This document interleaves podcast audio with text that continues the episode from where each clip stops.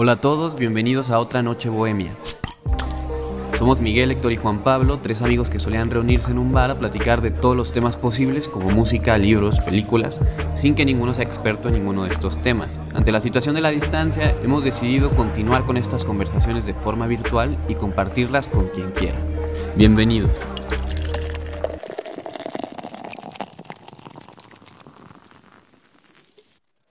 Buenas noches, amigos de Otra Noche Bohemia. Esta noche vamos a tocar un tema muy especial. Vamos a hablar de Star Wars. Y tenemos para hablar de este gran tema dos grandes invitados. Empezando con Emilio, sí, el de Apologética para Gentiles. No quiso tomar nada de alcohol, entonces probablemente se equivoque. No vio otro. Y tenemos invitado también a Gil. ¿Cómo estás, Gil? ¿Qué tal? ¿Cómo estás, Héctor? Pues aquí muy bien. Este, pasándoles la palabra desde Nueva York. Desde acá, transmitiendo. Aquí somos fifí, somos extrema derecha, somos Eres lindo. No, tampoco nos teorices ya de entrada, no manches. No, ya me deslindo. Nada, estamos jugando todos. La verdad es que creo, creo que todos somos apartidistas, güey. Y Emilio, ¿cómo estás? Gracias, fue, fue, muy extraño que presentaras a Gil y lo saludaras y le preguntaras cómo estás. Y yo me quedé, pero me saludaste a mí, no me preguntaste cómo estoy. No, no pues la verdad es que estoy. Mencioné que ibas a estar y te critiqué, pero. Ah, claro. Bueno, para mí eso es entrada no hay ningún problema.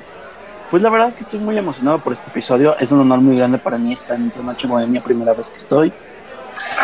Mm, no sé, eh, uno de los podcasts más exitosos de Conocer para Amar. Realmente solo tenemos ahorita dos podcasts. Próximamente tendremos un tercero, quédense ahí pendientes. Y gente de otra noche bohemia, eh, espero que estén todos muy bien en casita. Tengo entendido que a todos los embriagan para escuchar los episodios de otra noche bohemia. Entonces espero que no pierdan el hilo de la conversación en ningún momento. Que yo soy un abstemio. Ya bueno, eso me dice Héctor. Y brindaré con ustedes con agüita. Eres una vergüenza.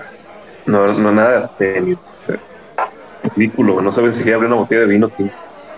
Y Gil, pues Gil prefiere gastar en muñecos que en una cerveza.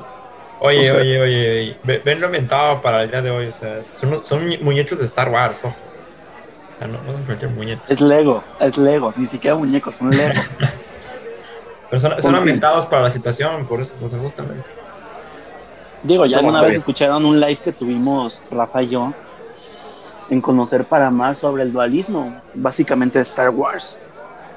O sea, ya, ya hemos fue unos días antes del congreso que tuvimos hace un año, de hecho, de persona y sexualidad humana. Pésimo momento para hacer eso. Y elegiste la peor persona para acompañarte, alguien que no tenía idea que es Star Wars.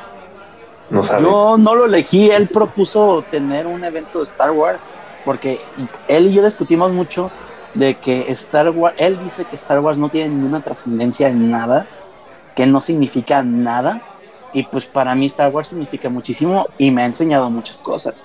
Obviamente no digo que es Jesús, pero por supuesto que no. Ni siquiera digo que es Buda ni nada de eso, pero algo bueno deja. Algo bueno deja.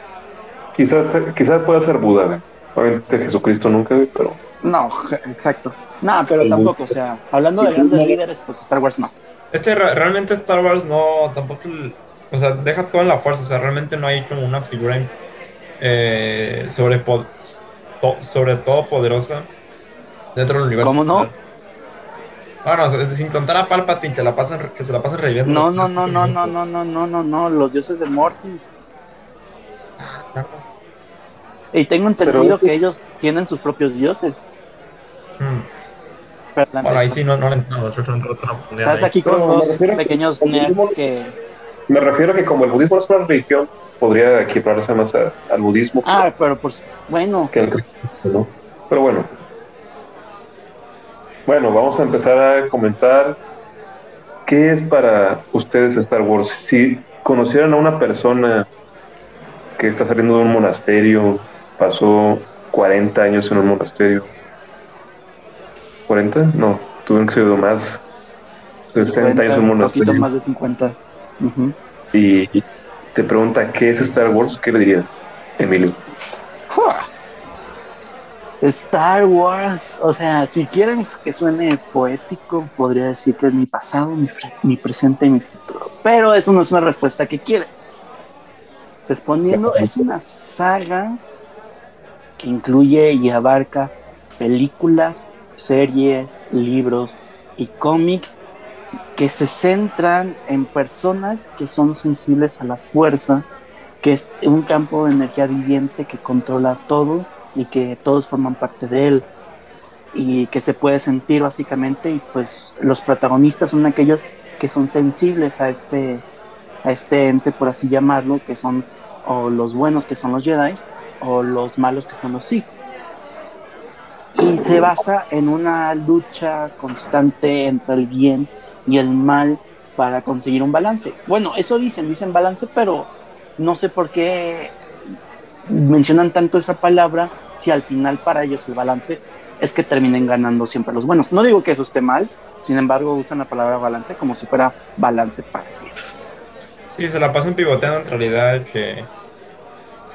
Bueno, está muy raro, o sea, de que eh, para, en algunas de las películas el balance para la luz es como dices, o sea, que sean los Jedi. Pero ya un punto en las nuevas o en las precuelas que el balance es que haya como la misma cantidad de fuerza de un lado como del otro, del bien y del mal, y que uno no puede coexistir sin el otro. Y el Marcos sí lo hace, sí se contradice un poquito, la verdad, siendo honesto. Bueno, Gil, tú más bien cuéntanos cuál es tu versión corta de qué es Star Wars. Va, dejándolo un poquito más corto y un poco menos poético. este. Star Wars es, una, es, un, es un cuento, es una historia, varias historias sobre hace mucho tiempo en una relación muy, muy lejana. Así empieza y así es. No solo sobre Jedi, no solo sobre gente sensitiva a la fuerza, sino cómo la gente o cómo la sociedad va, eh, va cambiando, se va formando a través de distintas galaxias, distintas sociedades, distinto tipo de, de, forma de vivir, que a fin de cuentas todas se, todas se basan o se centran en el origen del ser humano.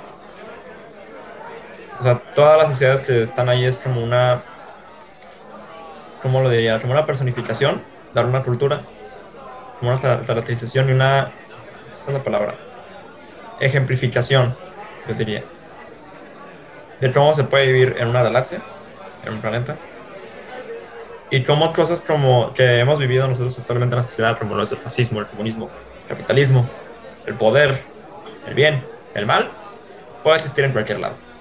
Sí, bueno, es que Star Wars tiene, tiene varias aristas, ¿no? La cuestión de, ¿cómo decir? La existencia en el espacio, esta cuestión de la fantasía, esta cuestión de, eh, pues sí, una realidad alterna o casi mitológica, ¿no? En el que se simbolizan las diferentes fuerzas contra las cuales el ser humano combate, eh, ya sea interior o exteriormente, y pues sí, esa es creo que básicamente la función de la fantasía, ¿no? Eh, bueno, yo creo que para decir algo diferente a lo que han dicho ustedes, diría que Star Wars es una tragedia, ¿no? Es una tragedia, eh, bueno, quizá parcialmente tragedia, pero es una historia centrada en un personaje que se llama Darth Vader, Skywalker. Eh, y cómo tuvo una caída y esa caída al final eh, generó que su hijo tomara una posición de predestinación casi mesiánica, ¿no? Sí. Pero eh, a fin de cuentas, después Disney compró los Star Wars y decidieron destruir y destruir las experiencias, las vivencias, los recuerdos y la infancia de millones de personas. Literalmente lo dicen en las películas. Gracias, Disney. Dicen, deja el pasado morir. Mátalo si tienes que hacerlo. Sí, eso es cierto. Qué desagradable. Pero bueno, esperemos que Disney nunca compre El Señor de los Anillos o Harry Potter.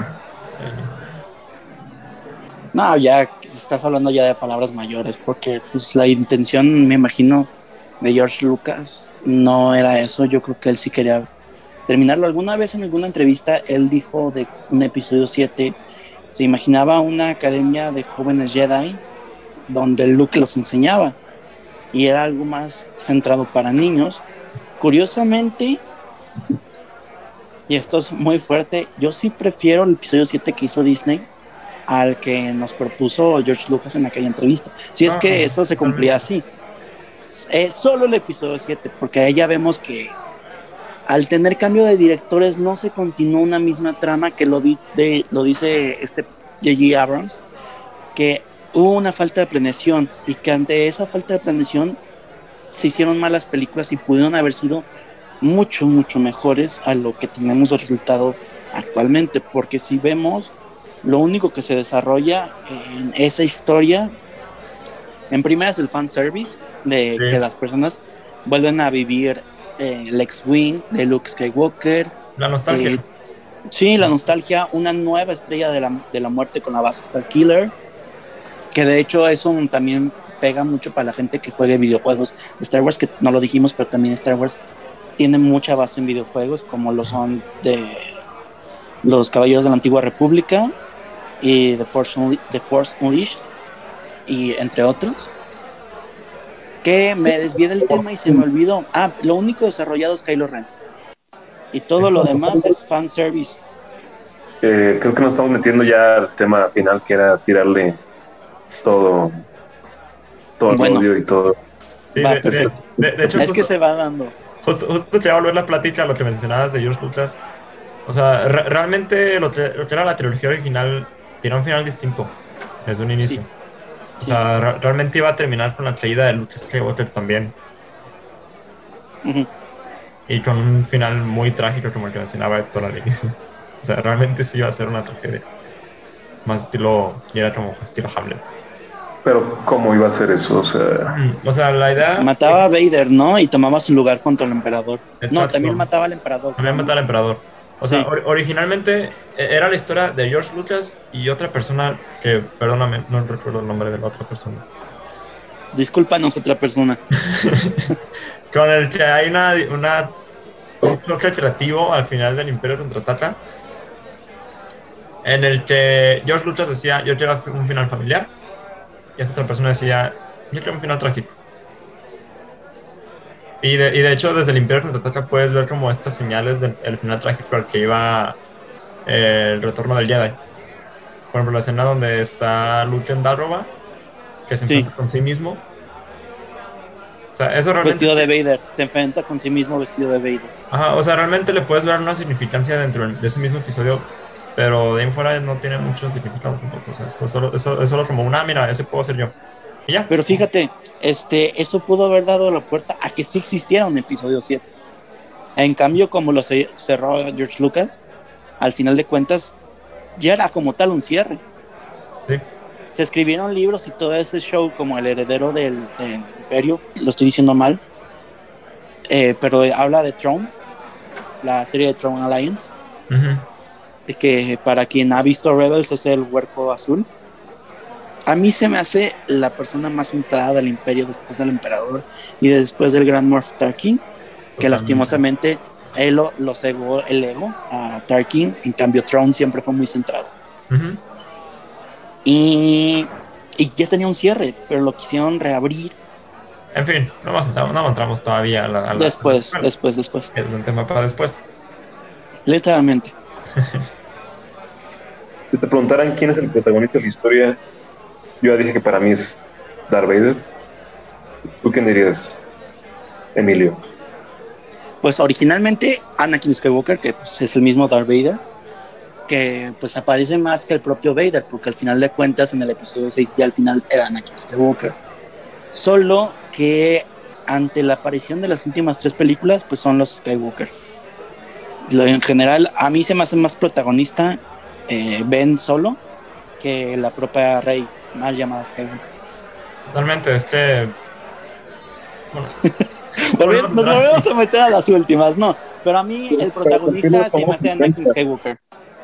La, la historia se centra en él, la primera, la segunda, la tercera, la cuarta, quinta y sexta se centra en Anakin Skywalker, Darth Vader, sea como el protagonista como el antagonista. En las primeras tres es el protagonista de un niño, de un joven Padawan y de un caballero Jedi. Ya después el caído eh, Jedi oscuro, que es Darth Vader, guiado por el emperador Palpatine, el cual ayudó a, a fundar el Imperio Galáctico. Y pues su hijo, que se vuelve su antagonista, que se vuelve protagonista, lo cual ya habías dicho tú, que lo pone en un papel predestinado totalmente a algo que no quería porque era el último Jedi con la capacidad de pelear contra Vader y contra el emperador.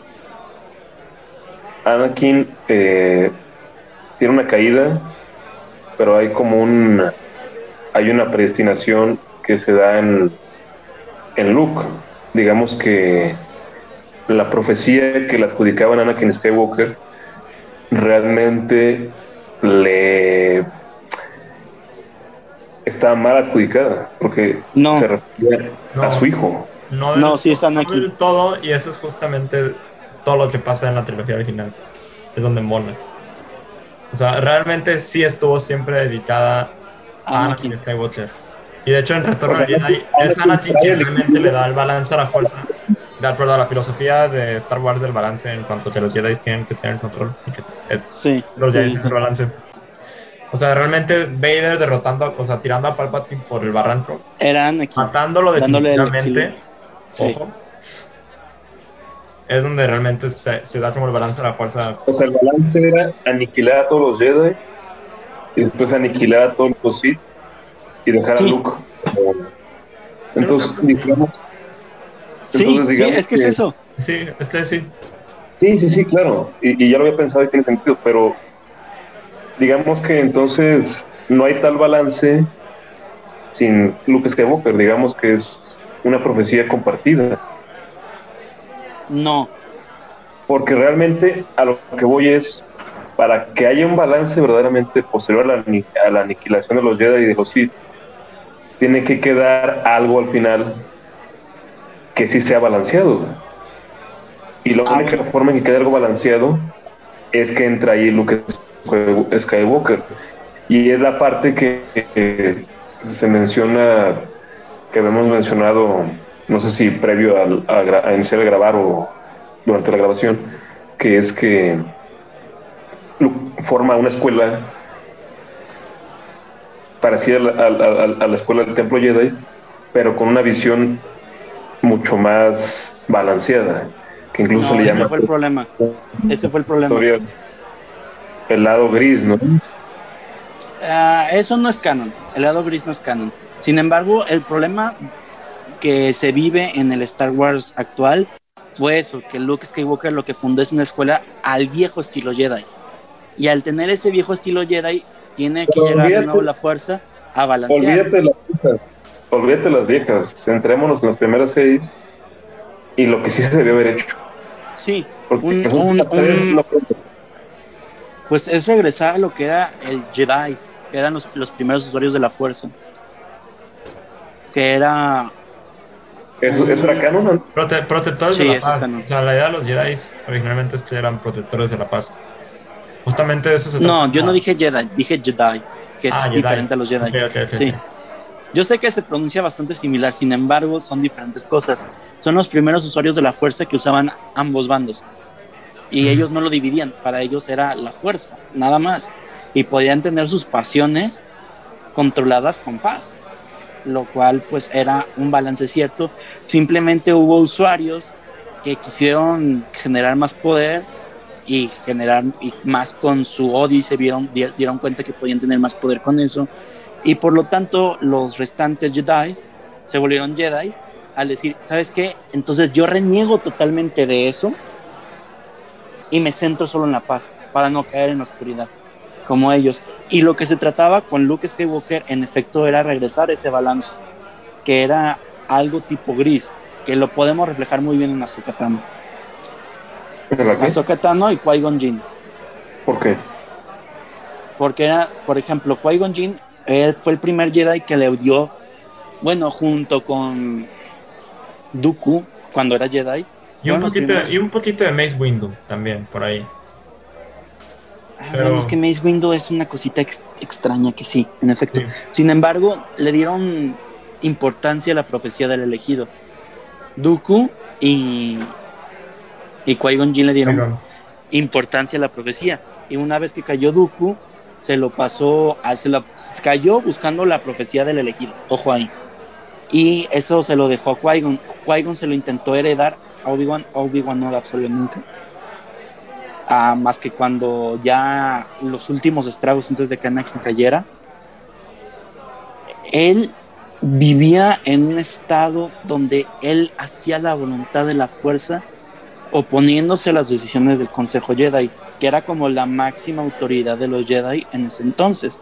Eran los que decían, esto lo puedes hacer y esto no, y Qui-Gon se oponía bastante a las voluntades del, del Consejo. Ahsoka Tano hacía lo mismo, usaba muchas cosas que no eran acorde al código Jedi, como por ejemplo el hecho de la venganza, el hecho de las pasiones, usarlas, pero démonos cuenta que Ahsoka como tal no fue un Jedi sí, siempre fue un Padawan. Fue Padawan, Y deja el Consejo Jedi antes de convertirse en un... O no, el Consejo Jedi, la Escuela Jedi o el Centro Jedi. El Jedi, déjalas. sí, la Academia antes de convertirse en uno. Sí. Y ella se va más por el camino Jedi que mencionabas ahorita. Correcto. Sin, sin, sin ella saber que ese es el camino. Pues, Exacto. O sea que desde el punto de vista de la fuerza, como voluntad, ¿eran igual de malos los Jedi que los Sith? Sí y no. Era como la, la parte del... Qué buena pregunta. E, es, es, como la parte de que ambas partes quedaron cerradas por su propio lado o por su propia conveniencia, por así decirlo. O sea, el Consejo Jedi quedó, quedó completamente cerrado en la parte de nosotros somos protectores de la paz, nosotros hacemos el bien, sin importar lo que sea. Este, o sea, y ya la parte tal cual, la era de los tronos lo, explica perfecto. En, en, el, en el, meterse en una guerra por, con tal de salvar a un canciller y a una ciudad, dejando en estragos a, a otras ciudades enteras. Es también razón por la que la Azotata no empieza, empieza a rebelarse contra todo el Consejo Jedi. Y todas las demás, lo, el Consejo Separatista se separó de la República por eso mismo. O sea, quedan cegados por su propio orgullo. Yo, diría, yo lo diría un poquito así. En ambos aspectos, sí, estoy de acuerdo. Y en, el lado Sith quedan cegados por el orgullo propio de querer conseguir más poder. A ver, no me queda claro cuál fue el error de los Jedi. O sea, desarrolla más eso. Sí, el error de los Jedi fue, primero que nada, meterse en política. O sea, meterse ellos también como una fuerza armada de guerra y no, y no, de, y no de paz. O sea, de, hecho hay varias instancias en la guerra de los tronos que se, les dice, oigan, o sea, ¿por qué están ustedes causando guerras? ¿Por qué están atrás de un canciller que les está diciendo nomás que vayan a esta pelea?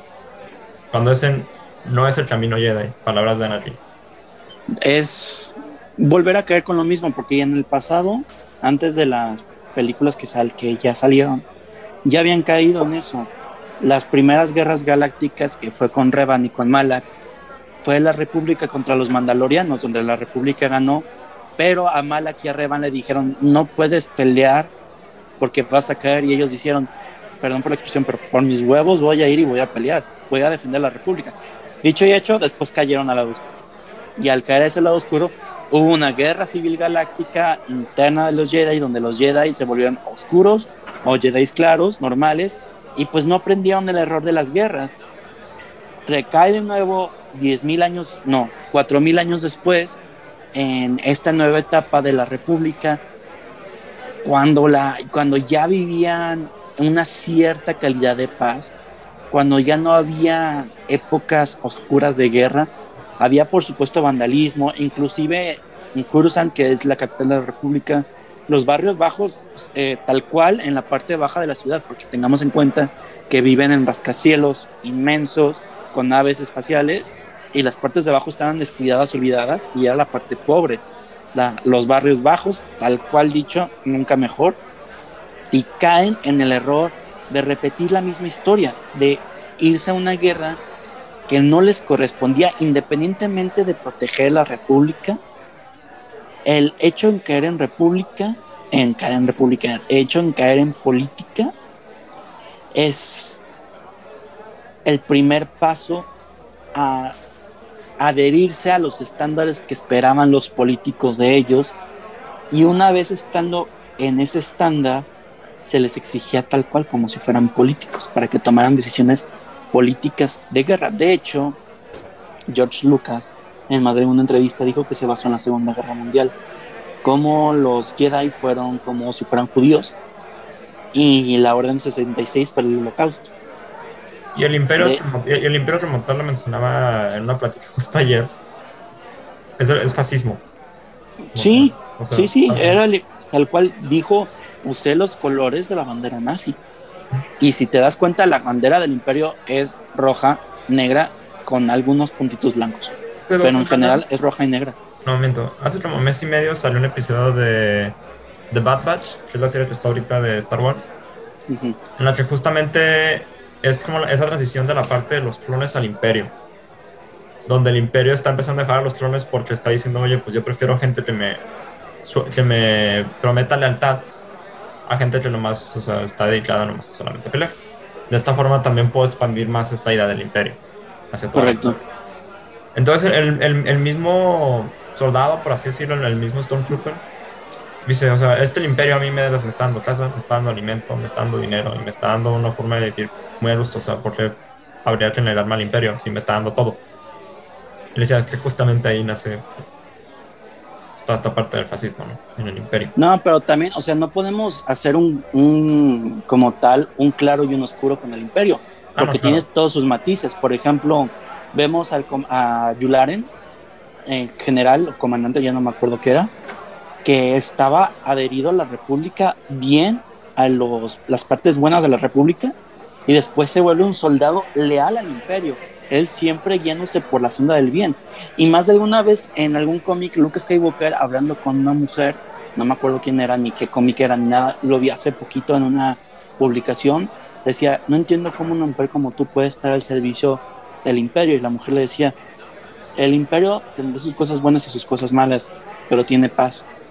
Ella vivió en la época de la guerra de los clones, Luke no le tocó, y dijo, no quiero repetir eso, no quiero volver a vivir eso.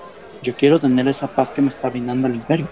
Que de hecho es algo que anuncian Vader y Palpatine.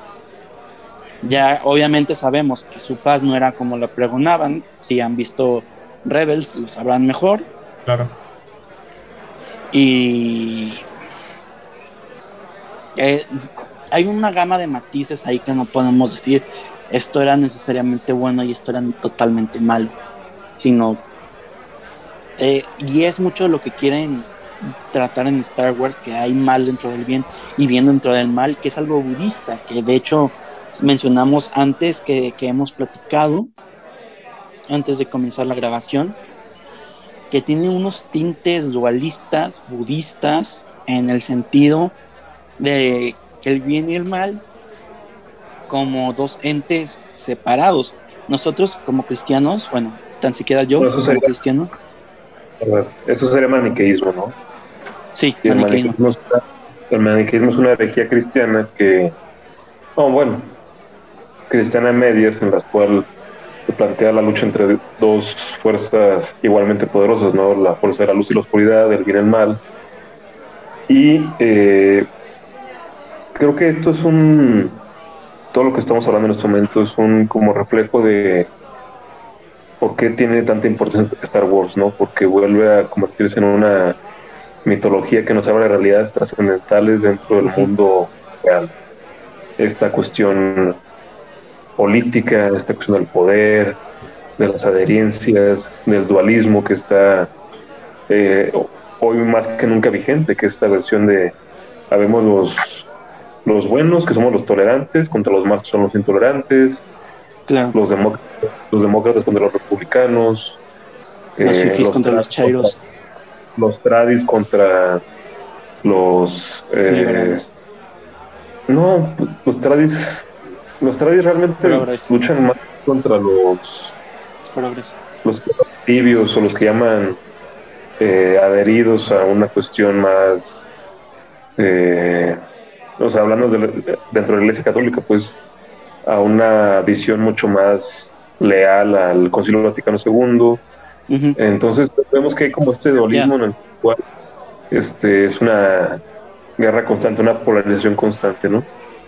Y creo que Star Wars trata de eso, lo critica, obviamente tiene sus deficiencias eh, intrínsecas, y pero es, muy interesante el análisis y por eso de hecho creo que sí puedo interrumpirte tantito tantito. está relevante. Eh, Star Wars si se hubiera terminado en las 6 hubiera cerrado como que el mal es algo es la ausencia del bien debido, que es lo que nosotros sabemos que es realmente el mal. El mal no, es, no existe por sí mismo, sino es la ausencia del bien debido. Si Star Wars hubiera cerrado con las 6, el mal era la ausencia del bien debido, porque Palpatine lo que hace es doblegar a la fuerza a su voluntad. Cuando realmente en la parte 7, 8 y 9 nos dejan en claro que la línea Disney es hay mal dentro del bien y bien dentro del mal.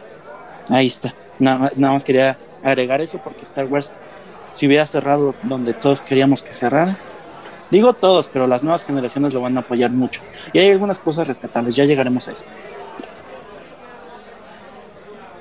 Sí, no, la visión de Disney es totalmente, prácticamente relativista, ¿no? sí. Sí, sí, sí. Depende de dónde estás parado, qué es lo que es bueno y qué es malo, o quién puede decir qué es bueno y qué es malo. Más bien lo que sientas es lo que está bien y lo que está malo. Lo que te venga de, los cojones, de las emociones. Eh, en pocas palabras. Pero sí, eh, lo que mencionaba, creo que ahí encontramos como la trascendencia en la historia, ¿no? Que, y por qué se volvió tan, tan popular, tan... Eh, digo, hay muchos ingredientes, ¿no? La cuestión de la fantasía, la cuestión visual, estética. Justamente la música. La calidad de los personajes, ¿no? Por ejemplo. Es como en Star Wars, el primer capítulo. Una nueva esperanza.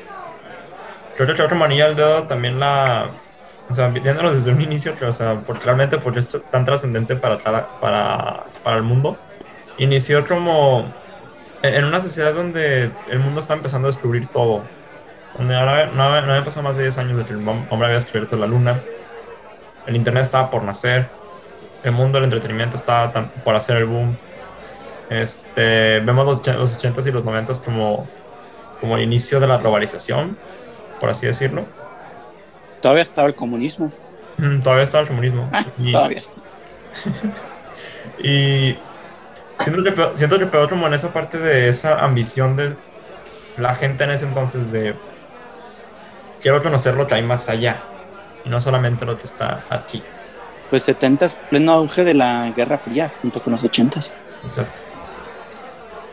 Toda esta parte de la guerra, toda esta parte de la fantasía, de la aventura y creo que aquí es es justo cuando sale Star Wars como esta, esta parte de el sueño de, ser un héroe, de ser un aventurero, de realmente ser algo más que solamente lo que tiene a un lado.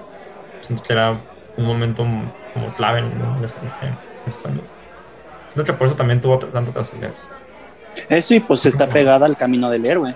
Ah, un joven granjero que se encuentra con un viejo ermitaño en Tatooine que le dice, ven, vamos al Derán, que le enseña los caminos de la fuerza, a pesar de que hayan sido como 40 minutos que le enseñó. O sea, realmente es una fórmula muy sencilla. Sí. Pero que esa fue la, o sea, como la primera gran innovación de esa fórmula. Y ahora tan gran escala. Sí, literalmente una escala no internacional, sino galáctica. No, y realmente yo creo que también hay que ver que el, carisma de los personajes que, que, se formaron dentro de la historia eh, dictó un parámetro a futuro y fue muy, muy eh, importante. Por ejemplo, eh, hablan de Luke Skywalker. Yo creo que Luke Skywalker ni siquiera es tan trascendente en cuanto a la simpatía que genera dentro del público Star Wars, porque a fin de cuentas creo que incluso genera más, más emoción Darth Vader a pesar de ser el villano de las tres historias, güey. Pero vamos, o sea, tenemos a Yoda, güey. Yoda es, digamos, un, un baluarte de, un simbolismo de sabiduría y de, y de lo que es bueno dentro de la cultura popular. Tenemos a personajes como eh, Han Solo, que me parece que es mucho más carismático que Luke Skywalker, pero mucho más. Eh, tenemos a Citripio, a Arturito. Ah, a, súper buenos ellos dos. Sí, siempre. Eh, a Chewbacca, a la princesa Leia. Yo creo que todos los que mencioné, el menos carismático es Luke Skywalker. Es Luke Skywalker. Con el que menos te puedes identificar. O sea, pero Luke Skywalker es un héroe bastante, digamos, estándar y a fin de cuentas, obviamente tiene su, su valor y todo el mundo de niño queríamos ser Skywalker, Luke Skywalker cuando estábamos jugando Star Wars pero creo que al fin, una vez que ya maduras la idea y una vez que analizas bien por qué Star Wars es Star Wars, creo que sí, no es tanto por Luke, sino por todo el conjunto de personajes que se, que se forman. El equipo. ¿Cuál sería el personaje favorito de, de Star Wars, por ejemplo? El me ha cambiado mucho, va pasando el tiempo. O sea, tu, cronología, ¿cómo, cómo empezaste, cómo fuiste evolucionando, Va, mi primer personaje favorito fue, Luke Skywalker, pero o sea, realmente creo que fue el de muchos. En el sentido de, que es muy fácil identificarte con Luke Skywalker en el sentido de... Yo siento que es el más difícil de identificarse. O sea, yo, siento que para mucha gente, por lo menos para mí, fue, muy fácil por todo el tema de quiero ser un héroe, quiero salvar el mundo, quiero... Todos de niños queremos ser los protagonistas. Exacto. Ah, sí. Pero bien y dije, no, Darth Vader es bien es lo mejor. Entonces fue, fue Vader por mucho tiempo. De ahí pasa a decir, no, hay, personajes mucho más cool como, como Darth Maul o, o Ahsoka o este, Obi-Wan. Obi-Wan me encanta. Porque este, si te tuviera que decir mi personaje favorito, yo creo que sería o Vader o Obi-Wan Kenobi. Uno de los dos. ¿Por qué uno y por qué el otro? Vader, por el simple hecho de que él y las tomas con sable de luz no haciendo nada, solamente mostrando, demostrando su poder, me encanta. O sea, la imponencia que tiene Vader es el único, la única razón por la que me encanta. Así de mucho. Que identifico con él así, la verdad es que no, pero es, es, como estar jugando un partido de fútbol y ves al, mejor delantero del equipo, dices, yo quiero ser como él. Este, Obi-Wan Kenobi, en cambio, por su, no diría pasión, más bien como su devoción al bien. Su devoción al buen camino, su devoción al, como a los demás que tiene, pues al, su forma estricta también de comportarse. su amplia disciplina. Su amplia disciplina, su... Siento que también tiene como un papel muy, muy, muy paternal, sobre todo con, con Anakin. Y eso a, mí, por lo menos eso, a mí me gustó mucho eso. Pues es, es, un gran símbolo, ¿no? O sea, es un símbolo fuerte, es, es un gran personaje. Obviamente no es que comulgues con su visión de, la vida o con sus acciones, pero sí causa admiración. Sí, o sea, yéndome un poquito sarcástico ahorita, me he visto varios memes en internet de, personas que ponen una foto de Obi-Wan en su casa y, la, y su mamá piensa que, es su, abuelita. Sí. su imagen sí crea esa imagen paterna, pues. Ese. Pues sí, yo diría que es, una, es alguien virtuoso, alguien infalible, alguien que puedes contar con él, porque sabes que siempre va a ser lo correcto. Y Emilia, a ver cuáles son dos personajes favoritos. Primero, agregándole un poco a lo que dijo Gil, es increíble que una persona que salga menos de 20 minutos en una película, que me refiero a la amenaza fantasma, sea el personaje favorito de la gran mayoría. Y ya hablo de Darth Vader Salió menos de 20 minutos en la primera película. Eso es Mol. Y salió menos de 20 minutos, creo. Salió menos de 10.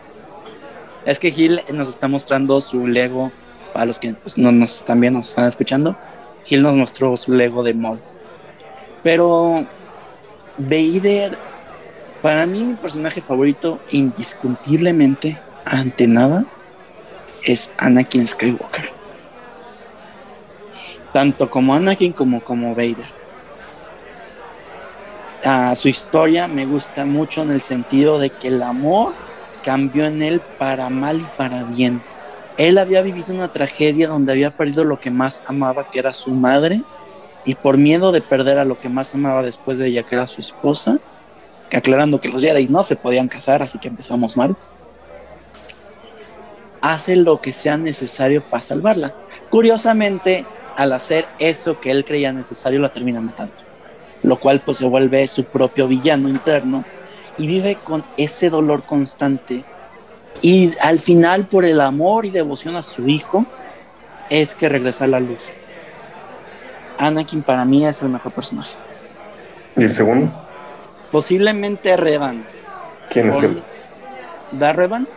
Sí, este no, no, es muy conocido realmente, fuera de. Para que pues, no leído ningún cómic, ninguna novela. Mm, pues es más del videojuego de, eh, eh, Kotor, Knights of the Old Republic. El primero, el primerito. Se menciona también el segundo. No, es que Revan tiene mucho desarrollo. Tiene más desarrollo que Kylo.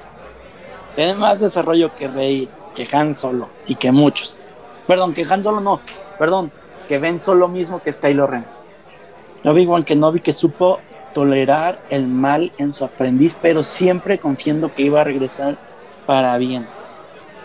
Porque él veía destellos de imprudencia en Anakin el ella destellos de coraje, de odio. Hay inclusive un episodio en The Clone Wars donde para una misión matan, o sea, fingen que Obi-Wan muere. Anakin no está enterado de eso y pues le inunda un odio en su interior por, por el asesino de su maestro, porque lo quiere como un padre. El parteaguas de eso fue que Anakin dejara de confiar en Obi-Wan después de eso. Ahí empezó la desconfianza de Anakin en Obi-Wan y ya no regresó. Sí, cuando realmente era solamente la, era parte de una misión. Sí. Era parte de una misión y la reacción de Anakin era clave para que fuera creída, por eso no se le dio, no se le dijo que Obi-Wan iba a morir. Ahí es su inicia su proceso de desconfianza del Consejo Jedi. De hecho, ahí sí fue un golpe fuerte. ahí está un funeral y todo. muy triste sí. Sí, yo sí me saqué de onda la primera vez que lo vi. Como, fue como de. Pero, pero está vivo la película. y ya. Sí, es, es interesante eso. Pero, eh, pero Obi-Wan, al tolerar lo que hace su aprendiz y al siempre dar todo de sí por Anakin, por Ahsoka, por inclusive la duquesa Satín, que pues fue a su amor de juventud, que al final se apegó al código Jedi, o sea, lo, pudo haber dejado todo por Satín y se apegó al código Jedi. Eso en Obi-Wan es muy admirable. Por lo mismo creo que él sería mi segundo favorito, indiscutiblemente. O sea, pienso cuando vi de niño la serie. Obviamente al principio todos quieren ser Luke Skywalker. Y después piensas también en del impacto que me generó Yoda. Yo creo que es muy icónico y es muy impresionante cómo te presentan al personaje, cómo vas conociendo realmente que su apariencia física es totalmente contraria a la relevancia que tiene dentro de la historia, como la sabiduría que maneja, ¿no? los diálogos de Yoda dentro del, del Imperio Contraataca creo que son brillantes, ¿no? Tiene frases legendarias como hazlo no lo hagas ahí intento pues ahí, conocimos la frase famosa acerca del miedo totalmente ligado al lado oscuro ¿por qué? porque el miedo lleva la ira, la ira lleva el odio el odio lleva el sufrimiento y ahí vemos como la filosofía principal que es que el amor desordenado lo que mencionaron ustedes un amor desordenado es lo, lo que genera todos los males, ¿no? Que eso es muy cristiano. A fin de cuentas, creo que ese es, un, es el origen de, todos los males. La caída de Satán fue porque se amó más a mí mismo que a Dios, que se, amó más a él mismo que a Dios. Entonces, creo que tiene mucha trascendencia. También tiene la frase esta impresionante que en la guerra no hay héroes. Cuando lo, busca y, y, dice, ¿a quién buscas? Y dice, busca un gran guerrero. Y dice Yoda, la guerra no engrandece a nadie. son grandes frases, son frases trascendentales, llenas de peso, que dice un personaje que creo que es impresionante en todos los aspectos, pues, porque es un ser pequeño con mucho poder, con mucha sabiduría, que está oculto, uno no entendería realmente qué está pasando con él, pero a fin de cuentas eh, es un ser misterioso y creo que eso también le da mucho valor. Sobre todo, y... lo ves como un personaje muy o sea, por lo menos en, el Imperio Contraataca, ya viendo las precuelas, entiendes por qué, aunque ese no haya sido la intención. Lo es como un personaje tal vez muy sabio, tal vez muy visionario, tal vez muy tranquilo, pero lo ves triste, lo ves arrepentido. O sea, cuando, cuando también cuando Luz menciona lo de yo estoy buscando un gran héroe, Yoda sabe que él no es un gran héroe,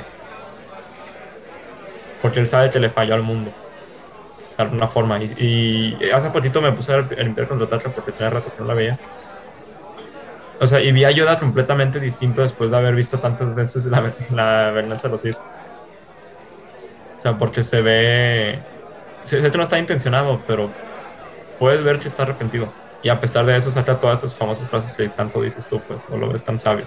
Sí, Yoda es un ejemplo en ese aspecto de humildad. decir, ¿sabes qué?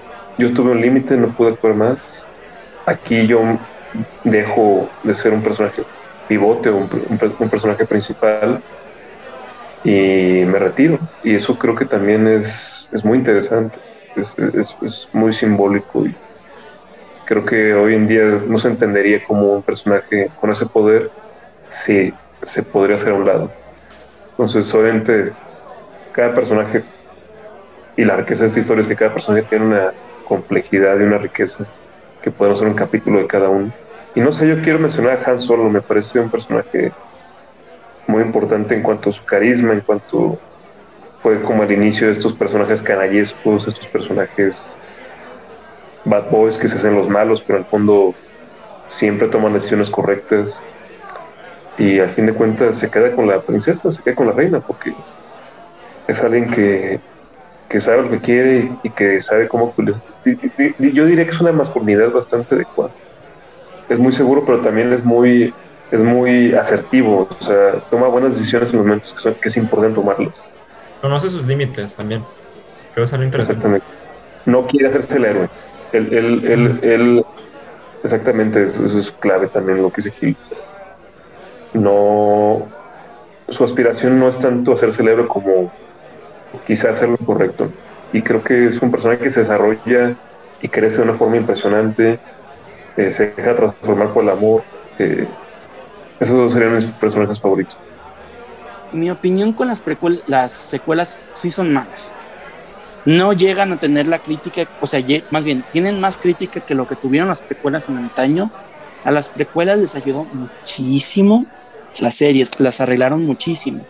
Yo sí creo que Disney y más ahorita puede aprovechar mucho las series para arreglar esas películas, porque tienen de dónde sacar mucho. Tienen para sacar del episodio, entre el episodio 6 y el 7 y entre el episodio 8 y 9. Tienen mucho que sacar. Con esto, creo que o sea, siento que se va a enfocar más todavía en la, en la parte de este preimperio y la vieja república. Siento que eventualmente vamos a ver toda esta parte. ¿Cómo? O sea, la de High Republic. Ajá. Todo ese tema siento que no falta mucho para que lo, veamos ya en series o en un... Ah. O sea, Yo sí creo que las siguientes tres películas que van a sacar, porque fueron confirmadas, que creo la primera sale el siguiente año, si no estoy mal, en el 2022. Están programadas 2022, 2024 y 2026. No se ha grabado nada por el tema COVID. Así que me imagino que va a ser hasta el 23 o 24. Yo creo que sí va a ser de, de Yo sí espero ver a Revan en la pantalla. Eso me da mucho miedo. Porque el Revan del videojuego me encanta. Es un personaje muy bien desarrollado en 8 o 9 horas de videojuego. Muy bien desarrollado y en poco periodo de tiempo galáctico. Pero entiendes su historia, entiendes cómo cae, de dónde sale, a dónde va, y tú puedes elegir si regresa a la luz o si cae en la oscuridad, que en el canon es que regresa a la oscuridad, que se mantiene en la oscuridad, matando a su aprendiz. Y eso le da sentido al triunvirato Sith que aparece después. Hasta ven que pone la regla de dos, un maestro y un aprendiz. Porque los Sith se matan entre sí, como sabemos qué pasa. Por naturales. Sí, claro. Pero pues hay mucho que sacar. Star Wars no está muerto. Disney. Ah, si tuviera que ponerle una calificación del 1 al 10, yo le pondría un. Dependiendo de la película, a la 7 le pondría un 7, a la 8 le pondría un 2 y a la 9 le pondría un 5. Que yo les agradezco mucho a Disney el hecho de que hayan man, o sea, mantengan como esta disposición para continuar con, con la de Clone Wars, que, que revivieron la última temporada. Sí. O de continuar con esta serie de The Bad Batch o Rebels. Yo esto lo agradezco muchísimo. Y de Mandalorian. o sea, no todo es malo. Pues las películas sí, todo lo demás. Eh, Rogue One es bastante buena. Ah, no como película. Como película tengo entendido que es bastante mala. Pero. Como historia. Ajá. Pero, pero para el fandom fue buenísimo. Eh, ver lo que dijiste, ese Vader imponente, ah, esa es la mejor, eso hizo toda la película. Eso valió toda la película. Es la mejor escena de película de Star Wars hasta ahorita, en mi opinión. ¿Cuál? La, la, de Vader en Rock One, en la final. Cuando ah, llega a la nave y mata a los. Oh, ese poder, sientes esa sensación de, güey, no me importa quién seas, te voy a matar. Ya valieron. Todos los que ya, ya, ya valieron. Y lo sabían ellos. Y te, y te voy a decir algo. Era realmente es la primera vez que vemos a Vader así en pantalla. Fue la primera vez. Sí. Y de alguna forma ya sabíamos lo que iba a pasar. Así de impotente es Vader. Ah, pero imponente, no impotente. Imponente. Imponente, imponente sí. sí, porque la pelea con Luke fue más estar él platicando. Que ese me que ya la película de contra la película, la pelea contra Obi-Wan sí entendamos el contexto de la película, era la primera de Star Wars, se enfocaron más en una pelea tipo mm, samurai, o no sé, tienen un código, algo así ya platicó George Lucas. Ya para las para 5 y las 6 ya fue muy entrenado. Ya ni se diga la 1, 2 y 3, que esos ya eran coreografías. La mejor pelea para mí en Star Wars, en todo Star Wars, es la de Obi-Wan contra Anakin ya convertido en Vader. Sin duda. En el episodio 3. Esa pelea. es la mejor. Mira, yo no tengo buenas Bueno, si se van por el tema de, de Mandalorian, creo que hay, hay, buenas esperanzas. Si se van por una cuestión ideológica, como en las últimas. Ah, no, no. Es. Y puede ser lo que tú quieras, poder femenino y todo eso bueno, el poder femenino ya estaba visto desde las precuelas. era, sano, era, es cierto, es cierto. No tenías que explicarlo, vaya. Era ordenado. Y ese es el principal problema. Todo está mal en esa historia. Está mal escrito, está mal hecho, está mal actuado. Pasó por tantas manos que no. Les agradezco mucho por habernos acompañado. Gil, Emilio, algo con lo que quieran cerrar. Que la fuerza los acompañe. Y Star Wars es algo que le puede soltar muchísimo jugo, entonces cualquier cosa, ahí díganos. Ahí así nos, nos da la oportunidad, pues ya nos adentramos a, algún tema en específico, porque siento que hablar de Star Wars en general es... Creo que podríamos hacer un live. Puedes durar horas. Un live con interacciones, todo eso. Pues muchas gracias y acompáñenos en el siguiente episodio de Otra Noche Web. Gracias. Salud. Salud. Salud.